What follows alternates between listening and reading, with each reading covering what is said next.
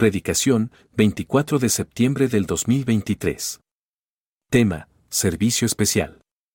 Cita, Mateo, capítulo 5, versículos 13 al 16. Ruego que tú abras nuestro entendimiento para procesar correctamente tu palabra. Abre, Señor, nuestros corazones para recibirla, para alimentarnos, Señor, de ella. Y te damos, Señor, nuestra voluntad para que de acuerdo a la tuya, en nosotros opere, Señor, tu voluntad en cuanto a la práctica de tu palabra, sabiendo que tu voluntad es perfecta y siempre trae bendición. Te damos gracias y gloria ahora y siempre. En el nombre de Jesucristo. Amén. Amén. Les mencioné este pasaje que dice el final de todas las cosas se acerca. La palabra de Dios siempre se debe predicar en la manera que el Señor quiere que sea. Y una cualidad de la palabra de Dios es que siempre es en su tiempo. La palabra de Dios siempre es, tiene un tiempo, tiene un contexto, tiene un propósito por el cual es enviada. Amén.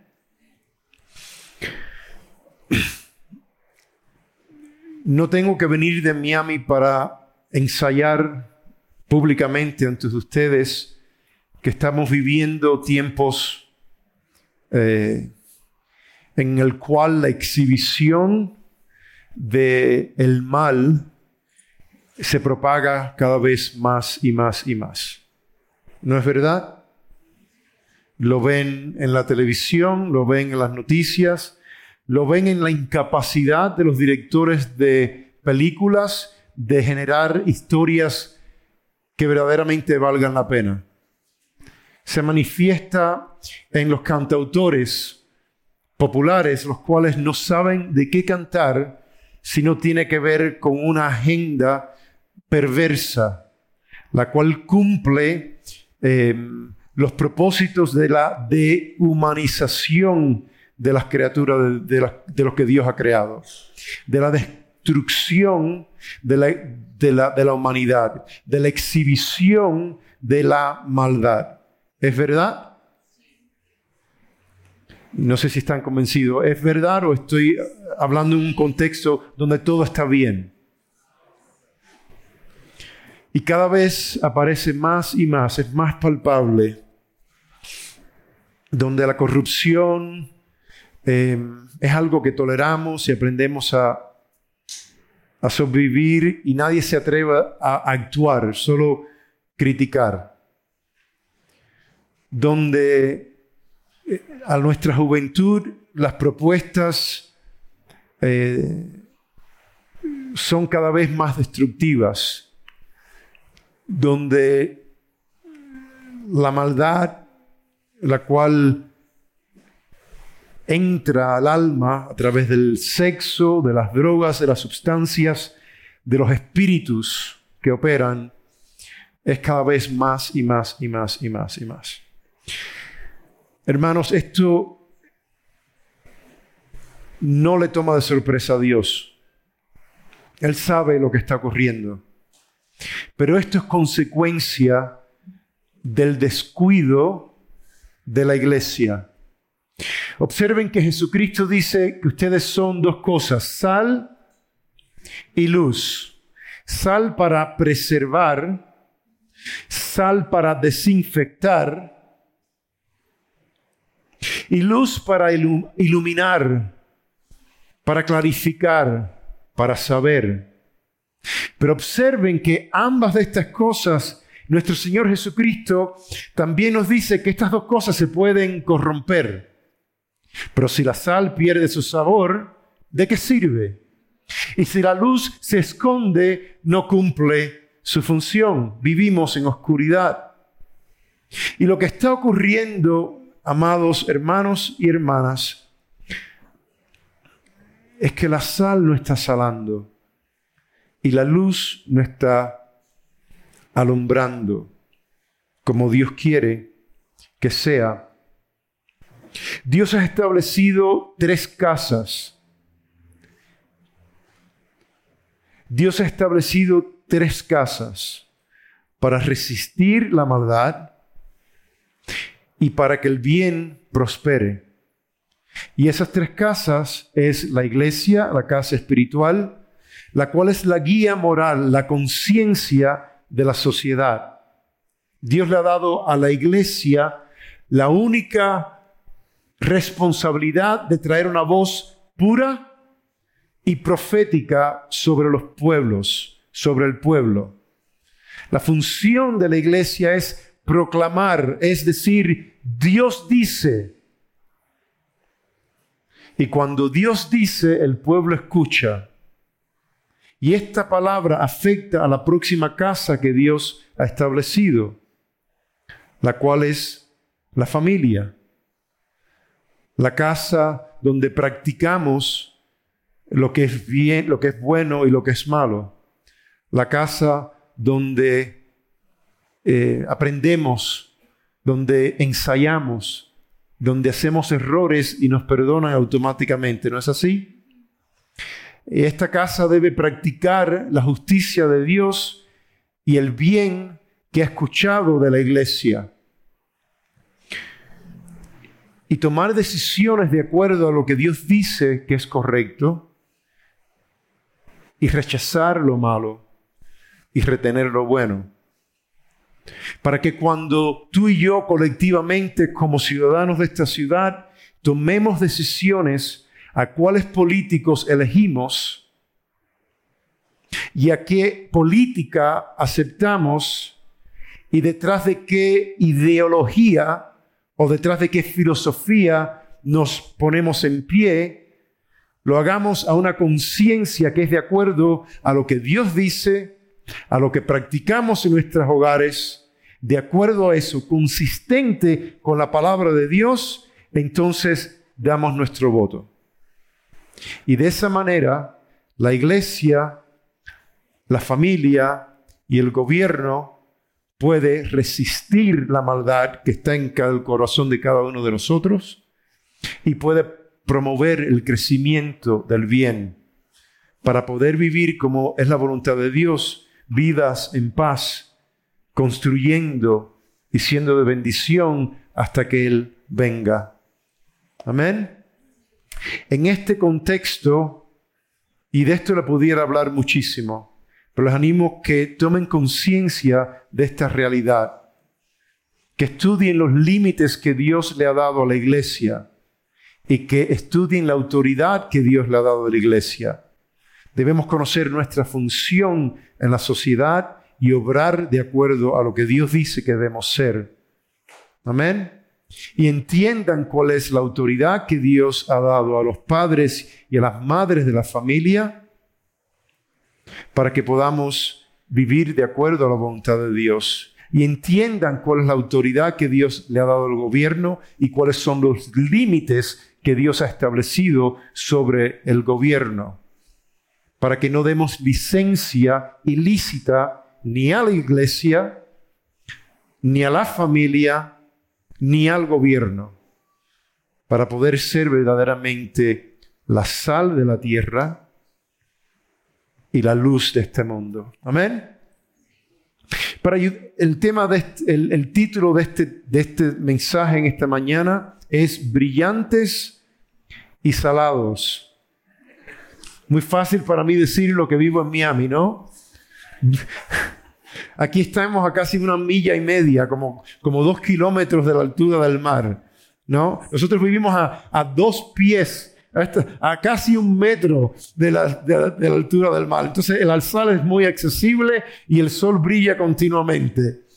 Pero es la voluntad de Dios que nuestras vidas, que brillemos y que seamos sal para esta ciudad, para nuestros barrios, para nuestras familias.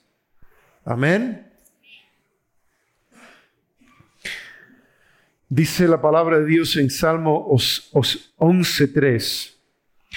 que si los fundamentos son, no tienen que buscar, escuchen, quédense ahí en, Mateo, si los fundamentos, en otras palabras, si estas tres casas son destruidos, ¿qué pueden hacer los justos?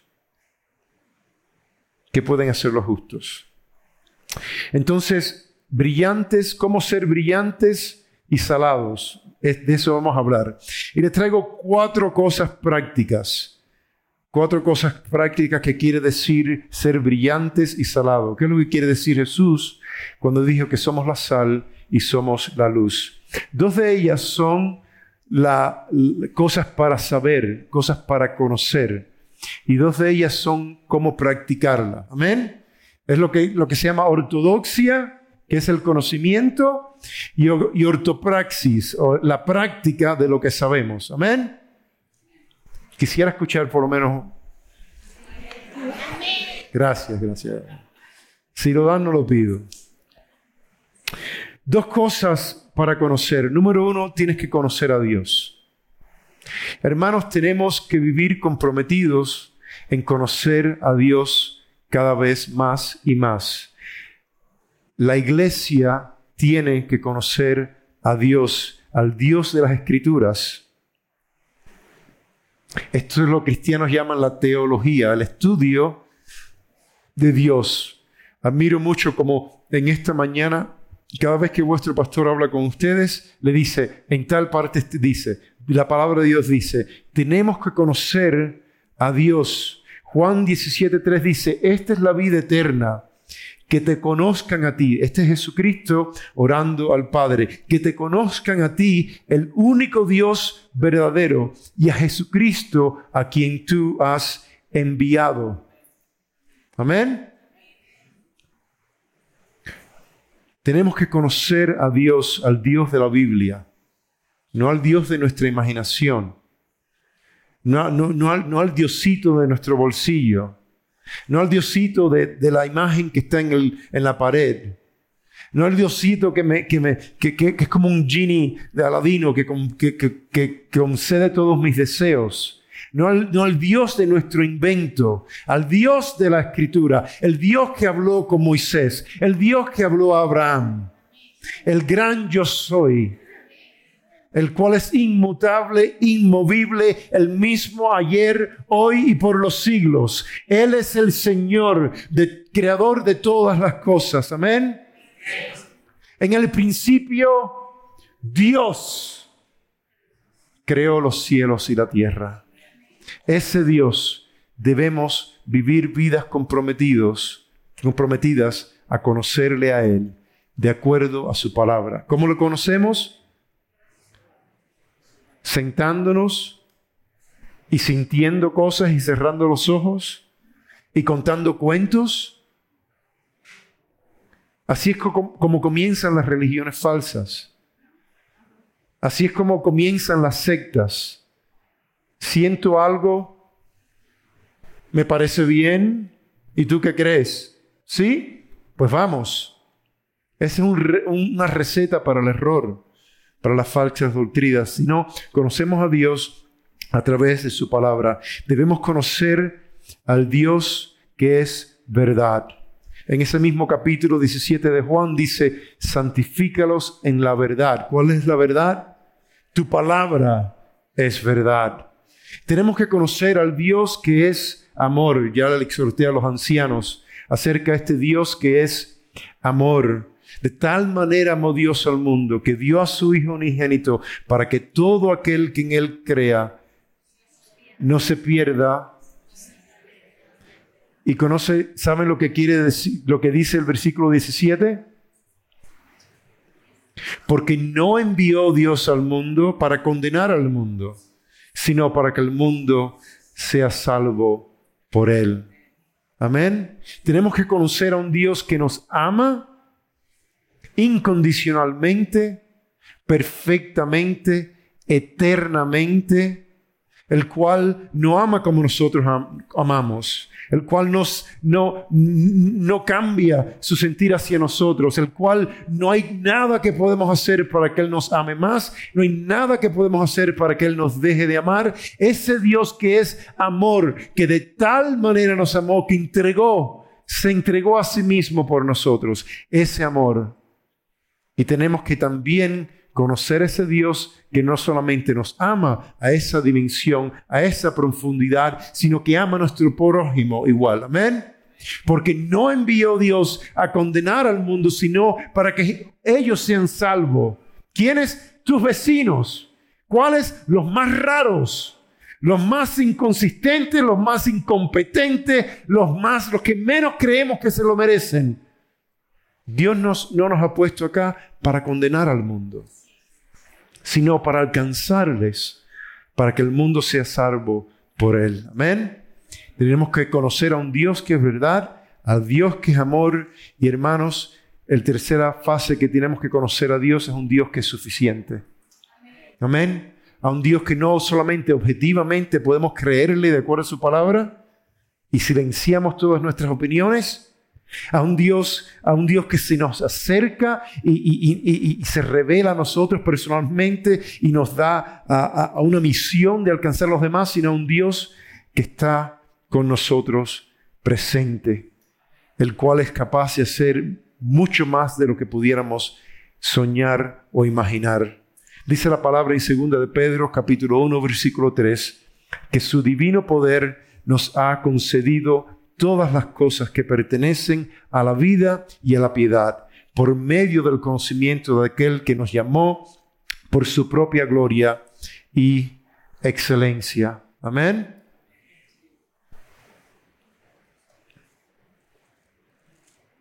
No sé qué tipo, de qué tamaño es el gigante que tú estás enfrentando en este día, pero quiero recordarte que Dios es suficiente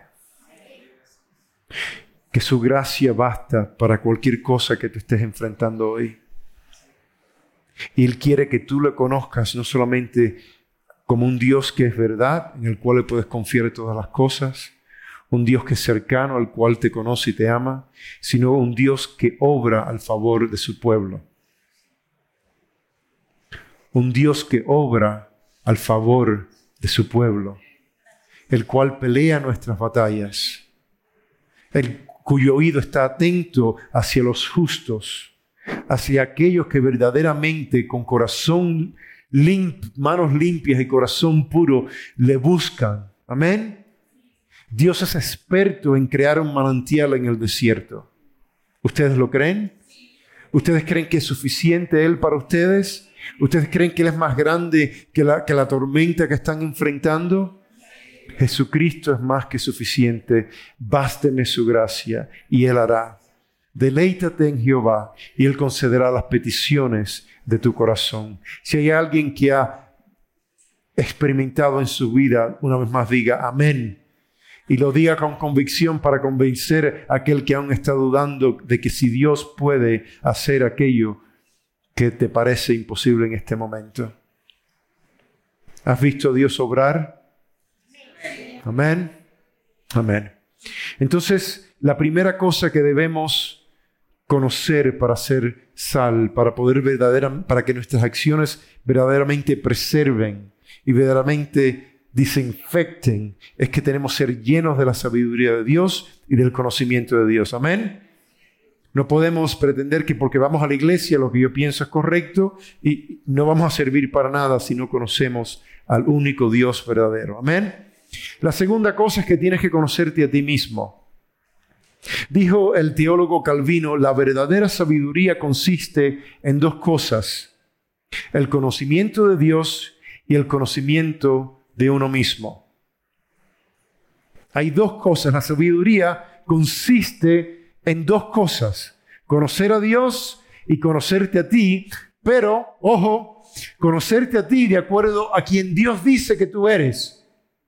No conocerte a ti de acuerdo a tus sentimientos, a tus criterios, a lo que dice el psicólogo, a lo que le dice Cosmopolitan, a lo que le dice GQ o a lo que dice la televisión que tú eres. Amén. La interpretación de la palabra y la veracidad no depende de la interpretación humana. Dice 1 Pedro capítulo 2 que ninguna profecía de la escritura es interpretación propia porque jamás fue traída la profecía de acuerdo a la voluntad humana. Al contrario, los hombres hablaron de parte de Dios siendo inspirados por el Espíritu Santo. ¿Qué quiere decir eso? Dice muchas cosas, pero una de ellas es que no confiamos nuestro corazón. No ponemos autoridad de quién yo soy, no definimos quiénes somos de acuerdo a lo que han dicho de mí, de acuerdo a lo que yo creo que yo soy. Amén. Sino que continuamente nos presentamos al Señor como sacrificio vivo, santo y aceptable al Señor, el cual es mi culto diario ante la presencia de un Dios santo que me sacó de las tinieblas a su luz. Amén. El mundo que existe en tu teléfono, que existe en la televisión, en la radio, es un mundo gobernado por el príncipe de las huestes de maldad, por el príncipe de este mundo. Y él dice, ámate a ti mismo. Imagínate cómo pudiera ser. Realízate. Y, susurra eso a tu corazón continuamente. Dios que te creó, Dios que es bueno, santo, santo, santo, y todo lo que hace es perfecto, dice lo contrario. Dice que por por la caída del hombre, nuestro corazón está contaminado y nuestro corazón es perverso y que no debemos confiar en nuestro corazón, sino que nos invita a morir a nosotros mismos. Y al morir nosotros mismos, como mismo, una semilla tiene que morir para poder germinar y dar vida. Así cuando nosotros morimos y nos negamos, entonces tenemos vida. Debemos conocernos a nosotros mismos, pero no de acuerdo al humanismo de este mundo, que es la religión de este mundo, sino a lo que Dios dice. El principio de la sabiduría es temer a Jehová. Le decía a los ancianos, a vuestros ancianos, el número uno obstáculo, el primer obstáculo, el más poderoso, el más sutil, que contiende con el discipulado correcto, bíblico, de las almas, es esta frase, yo soy así, así soy yo. Esa frase tan sutil que nos hace sentir muy bien, que nos afirma de acuerdo a nuestra propia sabiduría, es el obstáculo mayor contra lo que Dios quiere hacer en tu vida. Y le exhortaba a vuestros, pastores y se los digo a ustedes, esa es la amenaza mayor contra el Evangelio en tu corazón. El, el sentido de decirte a ti mismo, yo soy así. Cuando decimos yo soy así, estamos diciendo, ya llegamos. Yo soy una autoridad en cuanto a la potestad de mi autonomía personal. Y queridos hermanos y hermanos, hermanos y hermanas, solamente hay un yo soy. Solamente existe un yo soy. El gran yo soy. El resto de nosotros, los que hemos, los que vivieron, los que viven, los que vivirán, simplemente somos, estamos siendo. Esperamos ser. Solamente existe un yo soy. ¿Qué quiere decir eso? Que tenemos que permitir que la palabra de Dios nos afecte en una forma radical. Tenemos, como dice el libro de Santiago, que tenemos que comer y recibir la palabra de Dios con humildad para que tenga su completo efecto en nosotros. Y al conocerle a Él, ¿sabes qué ocurre? Nos conocemos a nosotros mismos porque Él ya nos conoció desde la fundación de la tierra. Simplemente nos invita a que descubramos quiénes fuimos en Él antes que hubiésemos nacido. Tal misterio es impresionante, ¿no es así? Él nos invita a desarmar todas las mentiras que el mundo nos ha enseñado acerca de quién, acerca de nosotros mismos. Dice Efesios capítulo 2 que somos hechuras de Él ¿Creados en quién? En Cristo Jesús. ¿Para qué? Para buenas obras, las cuales Él ya creó antes que tu abuelo naciese, ya Él sabía que tú ibas a nacer. Y Él te creó en su imagen y semejanza con propósitos y te ha rescatado para que tú descubras quién tú eres en Él. Para que tú seas la luz de este mundo. Para que seas las manos de Cristo. Para que seas su voz. Para que seas el que, el que actúa a favor del bien. Amén. Ocurre algo muy interesante y esta idea en Romanos habla de la circuncisión del corazón, ¿no?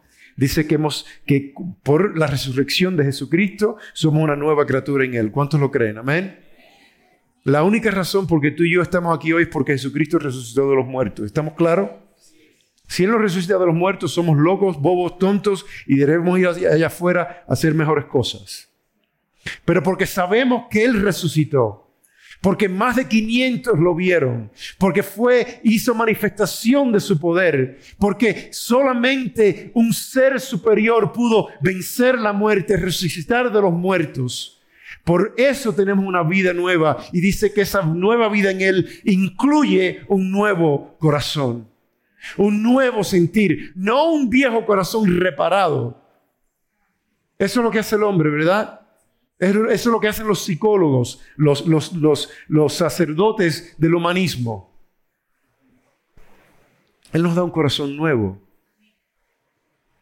no una versión revisada del corazón viejo. Ezequiel dijo, les daré otro corazón y pondré un espíritu nuevo dentro de ellos y quitaré un corazón de piedra y pondré un corazón de carne. Y en Hebreos capítulo 8 dice, yo Dios, Pondré mis leyes en la mente de ellos y en su corazón las inscribiré. Y yo seré eh, eh, para ellos Dios, ellos serán mi pueblo. ¿Qué quiere decir la circuncisión? ¿Qué quiere decir un nuevo corazón? La ley nos enseña qué es el pecado, ¿no? Nos expone y nos convence que tú y yo estamos mal ante un Dios santo, ¿no es así? Y después nos manda a que seamos buenos. ¿Y qué ocurre? Siempre quedamos con malas calificaciones. Siempre quedamos con un D menos o un 54 más o menos, ¿no? ¿Qué hace la gracia? Te cambio tu corazón de tal manera de que ya tú no quieras pecar. ¿No es así? Este nuevo corazón ya no quiere hacer lo que hacíamos antes. Es tentado porque existen las historias, porque existen las memorias, porque existen quizás los recuerdos, las cosas, pero este nuevo corazón, si está bajo la autoridad de Dios, ya no quiere hacerlo. Y cuando, no, ¿cómo se llama esto en español? Cuando tropezamos, automáticamente hay algo dentro y dice, ah, tú no perteneces en el fango. Tú eres una nueva criatura. Ya tú no eres lo que eras, ¿lo recuerdas? Y este nuevo corazón empieza a palpitar dentro de ti. Qué misericordia, qué gracia de Dios tenemos. Amén. Que no, que no es por nuestro esfuerzo humano a querer ser más buenos, a querer ser más santos, a querer más religiosos, a estar más tiempo en la iglesia, a hacer tantas cosas, sino que Él nos da un nuevo corazón para rechazar la maldad, la codicia, la avaricia, la lujuria, la peca, todos estos caminos miramos, wow, y de repente no recuerdas que tú antes te encantaba aquello. ¿Y por qué existe eso? Para que recuerdes de dónde has sacado. ¿Para qué? Para que regreses a tus hermanos y le comentes cuán bueno ha sido Dios. Amén. Y eso solo ocurre, hermanos, si decidimos en nuestros corazones, si resolvemos verdaderamente de que queremos conocernos a nosotros mismos de acuerdo a quien Dios dice que nosotros somos en su palabra. Amén. Dios no trabaja en un corazón de piedra. Dios trabaja en un corazón de carne. Y te pregunto, ¿cómo está tu corazón en esta mañana? ¿Cómo está tu corazón hoy en este día. Dos cosas, conocer a Dios, conocernos a nosotros mismos. Y quiero animarles en dos cosas de cómo practicarlos. Amén. Número uno, o punto número tres, es la voluntad de Dios que este Evangelio que nos ha salvado prospere en nuestras familias. Esa es nuestra primera tarea, hombres de Harvest, mujeres de Harvest. Si el Evangelio no prospera en nuestro hogar, si el Evangelio no prospera en nuestro matrimonio, nuestros vecinos no nos van a creer. Nuestros familiares lejanos no van a pensar que lo que estamos diciendo es verdad. Tenemos que hacer un compromiso en este día, amados hermanos, como la iglesia de Cristo, como diría Josué más, mi casa y yo serviremos al Señor. Y servir al Señor es, ver con los chicos, por falta de tiempo no entro en detalles, pero es una decisión personal colectiva. Y si usted no está en el estatus social de tener papá, mamá y niños en casa, considere su familia ese círculo de influencia. Su vecinito, su amigo de la escuela, si es viudo, soltero, como sea, ¿cuál es su familia? ¿Cuál es ese grupo cercano con quien comparte su vida cotidiana? El Señor quiere de que ese núcleo, de que esa familia sirvan al Señor. Amén esta, eh, estábamos haciendo la, la, membresía de nuestra iglesia y yo presenté a la iglesia, está la membresía de nuestras iglesias y nosotros tenemos miembros de pacto. Y entonces le dije a la iglesia, estos son los miembros de nuestra iglesia, este número, y aquí están. Eh, durante la semana de los ancianos de la iglesia vino, estábamos viendo, y cuando mira la lista de quiénes son, dice, dice él, pero, pero faltan los hijos pequeños, menores de 18 años, de estos miembros. Pero no, pero no son, muchos no son bautizados, no han tomado una decisión. Me dice, si tú le dices a tu hija Eva, mi hija Eva, que tiene 10, 9 años, que ella no es miembro de Harvest, prepárate porque va a haber un problema. Porque esa niña predica. El día de los padres, vamos a hacer, vamos, mi esposa me lleva a un, restaurante muy lindo, sentado ella viene con su mochilita de, mochilita de, panda. Y adentro de su mochilita de panda, que es así, está, está esta, esta eh, mochila, una, una carterita, ¿no? ¿Ok? 99% de lo que ocupa el espacio es su Biblia. Y la saca sin ninguna vergüenza que a nosotros muchas veces nos da vergüenza cuando nos llevan a un, a un, restaurante, a un lugar, sacar el gran biblión para que... ¿no? Ella abre su Biblia y me lleva a Efesios capítulo 5, donde dan instrucciones, padres, el Día de los Padres, pies de los hijos, y me lo lee. Y después me dice, papi, esto es lo que dicen los padres. Y me dice, a mí me parece que mi hermano mayor a veces no dice lo que cumple aquí. y empieza a explicarlo. Si yo le digo a ella que no es miembro de la iglesia, hay, un problema. Esa chica predica a todo el mundo, ¿no? Se llama Eva Paz, Eva de Evangelista, ¿no? Entonces, eh, eh, hermanos, ¿qué le estoy diciendo? Más mi casa y yo serviremos al Señor. El gozo más grande como padre que yo tengo en esta visita es poder traer a mis hijos. Cuando mi hijo varón entra, inmediatamente quiere ver donde la iglesia adora. ¿Y dónde está el sonido? Subió rápidamente y mira la máquina. Ok, ok, ¿puedo ayudar? ¿Puedo servir? ¿En qué manera empieza a conocer a los chicos? Es, es muy importante para él saber que hay otros jóvenes en México. Me imagino que para algunos jóvenes es importante saber que hay un chico y una chica que aman al Señor. Mi hija la vieron cantando y dirige la alabanza allá. Para esa es mi, mi alegría. Ese es mi gozo, como diría en, en, Juan, las epístolas de Juan, no hay mayor gozo que saber que mis hijos, tanto los espirituales como los de sangre, que anden en el camino del Señor. Y nadie puede garantizar eso, pero sí podemos tener un compromiso que siempre y cuando hay aliento en mi alma, lloraré por mi familia y les consagraré. Dice, dice eh, que Job se levantaba y oraba por sus hijos y los bendecía tenemos que tener un compromiso ante el Señor porque Dios creó la familia. La familia es una idea de Dios. Amén. Y quiero decirles algo, hermanos, hombres y mujeres de Dios. Bueno, antes de decirles esto, les voy a decir esto. Ustedes son linaje escogido, ustedes y su familia. Real sacerdocio, nación santa, pueblo adquirido para anunciar las virtudes de aquel que nos ha llamado de las tinieblas a su luz admirable. Amén. Una de las cualidades más importantes de la familia del reino, cuando les hablaba que hay tres casas, y pudieran eh, expandir en esto muchísimo, me quedan seis minutos, voy a ser sobrio como las predica debe ser. ¿Está bien seis o termino ya? La mejor parte está por llegar. ¿Están conmigo o no? Amén. Esto, les va a molestar lo que les voy a decir, pero tengo que decirlo. Qué bueno que dijeron que sí, porque sí, lo que tú vas a pastor. Ok, qué bueno, perfecto. Sabemos que el Espíritu Santo está obrando.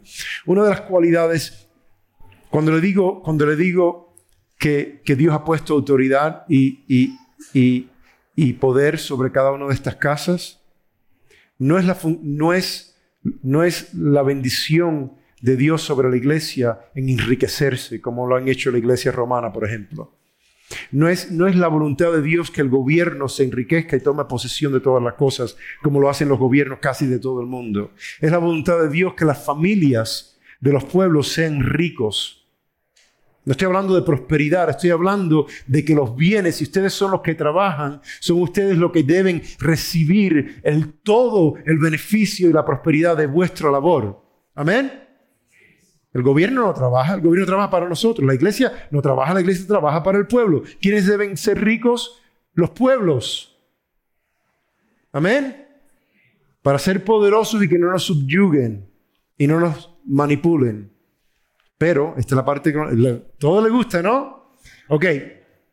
Una de las cualidades fundamentales de una familia del reino es la generosidad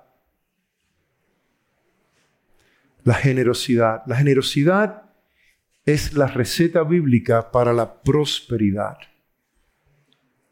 En el Antiguo Testamento Dios le enseñó al mundo a través de su pueblo su idea económica, sus conceptos de la economía como debe ser.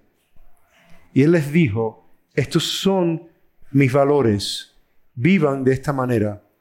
10%, el diezmo, de lo que ustedes ganen no es de ustedes, es mío. Entréguenlo a la iglesia y de esa manera la iglesia puede cumplir los propósitos para los cuales yo lo he establecido. Amén. Hay muchos pueblos en el mundo, ¿no? Y a veces pensamos en pueblos marginados, en pueblos subyugados, en pueblos que no tienen ventajas. Les voy a proponer algo que nunca he escuchado. El pueblo el único pueblo en el mundo con una desventaja automática es el pueblo judío. ¿Por qué? Porque el pueblo judío tiene que subvivir en este mundo con 90% de lo que ganan menos un día.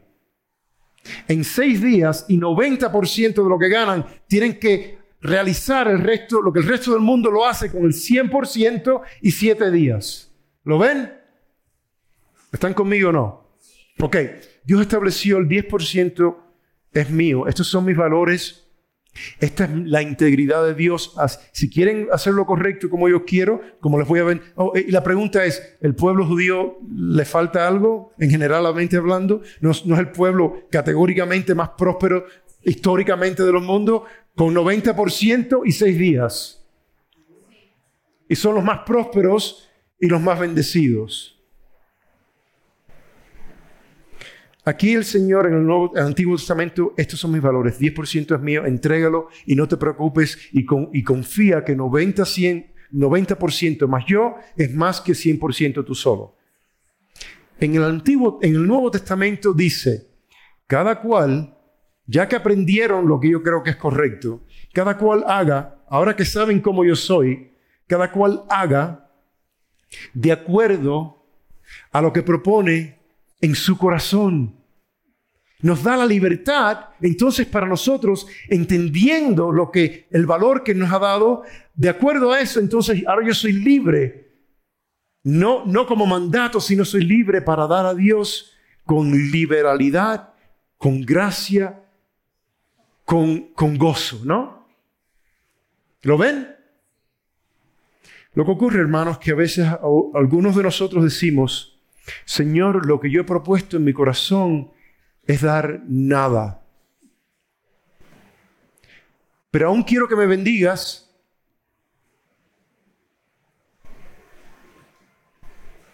¿Qué es lo que está en tu corazón dar al Señor? Nada. Pero bendíceme, Señor. Les dije que le iba a... O lo mínimo, lo mínimo, en caso que es verdad, lo mínimo, lo pero Señor, bendíceme abundantemente, derrama bendición sobre mí. Pero yo a ti, nada. Entonces, las familias del reino tenemos que resolver ese problema ya, si queremos ser bendecidos. Pero pastor, no me alcanza. Hermanos, no le alcanza nadie nunca.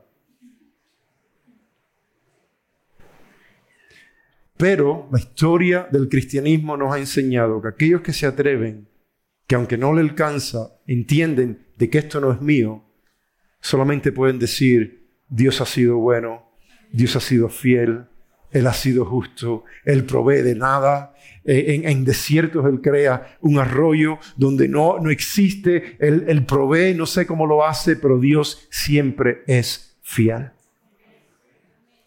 Amén. Les animo que seamos familias del reino. Y les propongo esta cuarta idea, la segunda parte de cómo practicar, y es personal. El Evangelio no es, no es un plan decía el pastor, no es un plan de cómo em, eh, construir una catedral en cada pueblo y crear una actividad doménica. Ese no es el Evangelio de Jesucristo. El Evangelio de Jesucristo es un mensaje transformador que cambia al hombre de adentro hacia afuera que cambia a una familia, que cambia a un barrio, que cambia a una ciudad, que cambia a una sociedad. Los cristianos comenzaron siendo los últimos, los despreciados, los rechazados y en tres siglos de repente céntricos en el mundo.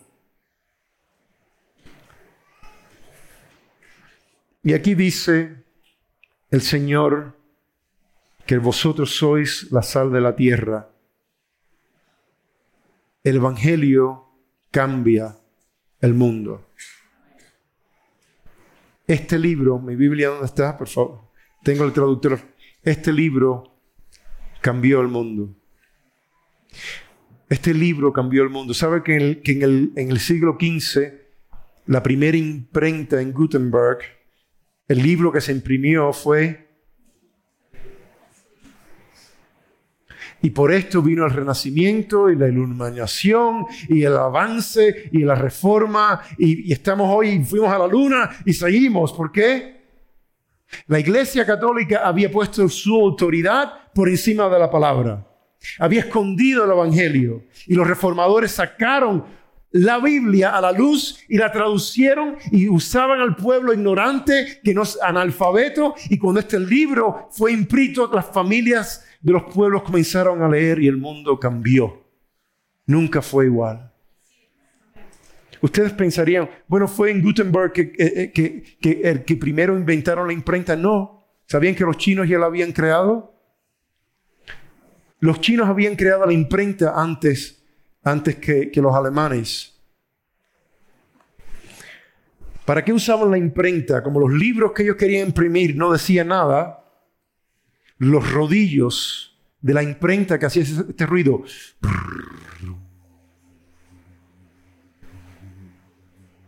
Ese ruido lo hacían para meditar. Y se sentaban los monjes eh, monásticos de, budistas para meditar al sonido de la nada. Porque su filosofía no tiene nada porque sus libros no tienen nada que decir y mantenía al pueblo en oscuridad, meditando, tratando de trascender. Sin embargo, este libro dice, y el verbo, la palabra, se hizo carne y habitó entre nosotros. Y este libro cambió el mundo. Porque el verbo, la palabra, se hizo carne y transformó la humanidad. Dios no está satisfecho a que seamos presentes los domingos en la mañana. Dios quiere que estemos presentes el martes al mediodía. Dios quiere que estemos presentes el jueves en la noche. Que estemos presentes nuestras vidas en cada situación.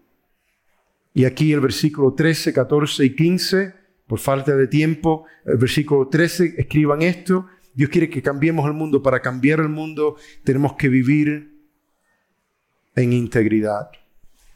Ser sal,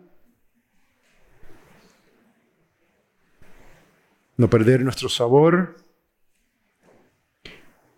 Número dos, tenemos que para cambiar el mundo, tenemos que hacer conocer los hechos de Dios. Son la luz del mundo.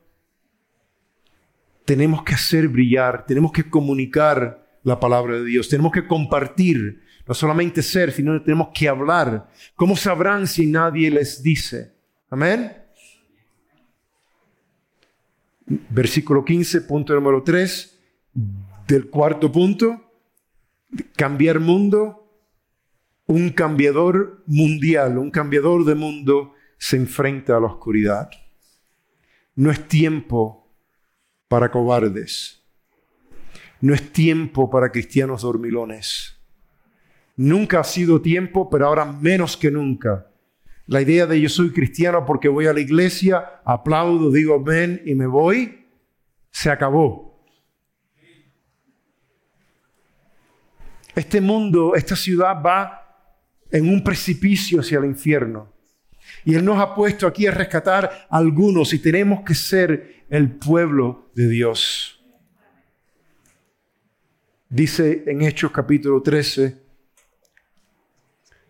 dice que David después de haber servido los propósitos de Dios en su generación, durmió y fue sepultado con sus padres. Iglesia de Cristo, es tiempo de tomar y de asumir tu papel en la iglesia. No un caliente asiento, sino un cambiamundo. Amén. Y tomar nuestro puesto en la ciudad.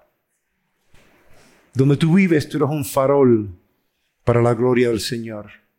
Donde tú vives, tú eres una botella de spray Lisol para desinfectar el COVID espiritual de esta sociedad. Amén. El Señor nos ha llamado no a escondernos y a ser intimidados, sino a ser valientes y a ser humildes, proclamando las virtudes de aquel que nos llamó de las tinieblas a su luz admirable. Pastor, el ambiente em, está un poco difícil para hacer todas estas cosas que usted propone. ¿Está seguro que nosotros, estos 140 em, gatos, podemos hacer algo en esta ciudad? Nosotros no. Pero estoy apelando a quien tú eres en el Señor. Porque más grande es Él que está en ti que aquel que está en el mundo. Y yo estoy convencido que aún en estos tiempos podemos vivir, podemos beber, perdón, podemos ver a una iglesia con un alto impacto para la gloria del Señor. Podemos ver familias íntegras que avanzan la causa del Señor y que son fructíferas y que son prósperas y que son bendecidas. Y podremos ver ciudadanos del reino obrando como ciudadanos de esta ciudad, conscientes de lo que está ocurriendo en, nuestra ciudad y tomando las decisiones que agradan al Señor, resistiendo la maldad, abrazando el bien. Amén. ¿Y por qué me atrevo a decir estas cosas? porque confío en un Dios que es todopoderoso. Jesucristo es el mismo ayer, hoy y por los siglos. Amén. Que el Señor les bendiga grandemente. Pongámonos en pie un momento para orar. Te ruego, Espíritu Santo de Dios, el cual es está obrando nuestras vidas, que tú fortalezcas a cada alma, Señor, que en esta mañana, Señor, escucha tu voz, que recibe el reto, que ha recibido el mensaje, que decide dentro de su corazón ser sal en las pocas decisiones y en las grandes, ser luz en las tinieblas. Te ruego que a través de tu divino poder tú le fortalezcas, Señor. Si tú estás unánime en un mismo sentir conmigo esta mañana, te invito a que tú levantes tus manos hacia el Señor y digas, Señor, heme aquí, envíame a mí, aquí están mis manos, aquí está mi corazón, lléname de tu poder, lléname, Señor, de tu gracia para ser tu iglesia, para ser luz, para ser sal. Te ruego, Señor, que tú bendigas a esta tu iglesia, que esta palabra, esta semilla que se deposita, Señor, prospere en cada corazón. Que tú causes, Señor, oportunidades divinas, las cuales tú ya, Señor, has organizado para que esta palabra tome raíz y se convierta en verdad, en realidad, Señor, en evidencia sobre la vida de tus hijos, sobre esta iglesia. Te glorifico, Señor, porque sabemos que en ti tu voluntad en nuestras vidas encuentra el sí y el amén. Para aquellos que verdaderamente responden al Señor diciéndome aquí, Señor, envíame a mí y aquí tu siervo, aquí tu sierva, ayúdame, fortaléceme, yo voy en tu nombre a través de tu poder para tu gloria. Somos tu pueblo, tú nuestro Dios. Glorifícate en nuestras vidas hoy y siempre en el nombre que es sobre todo nombre, en el poder que está en su sangre, en la sanidad de nuestras almas que existe a través de sus llagas. Nombre sin igual, el cual adoramos, el cual reverenciamos y el cual sostenemos como poderoso sobre todas las cosas. A ti oramos y en ti confiamos, Señor. Amén.